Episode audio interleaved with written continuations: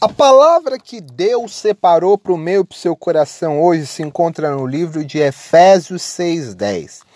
E a Bíblia diz assim: ó, Revesti-vos de toda a armadura de Deus, para poderdes resistir no dia mau.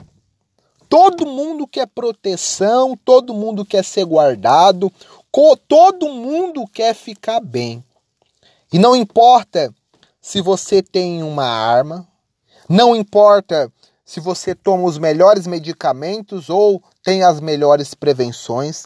Não importa se você é rico ou se você é pobre. A Bíblia diz que a melhor proteção que um homem e uma mulher pode ter é aquela que vem de Deus. E a Bíblia diz que para termos essa proteção que vem de Deus, é necessário revestir-vos, revestirmos da armadura de Deus. E quando eu e você clamarmos a Deus e buscarmos pelo revestimento que vem dele, pode se levantar céus e terras, mas nós vamos permanecer de pé.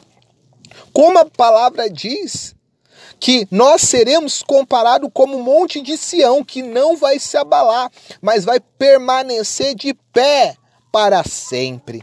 Então, meu amigo e minha amiga, permaneça nessa fé, se reveste da presença de Deus e Deus vai ser o teu guarda e a tua proteção.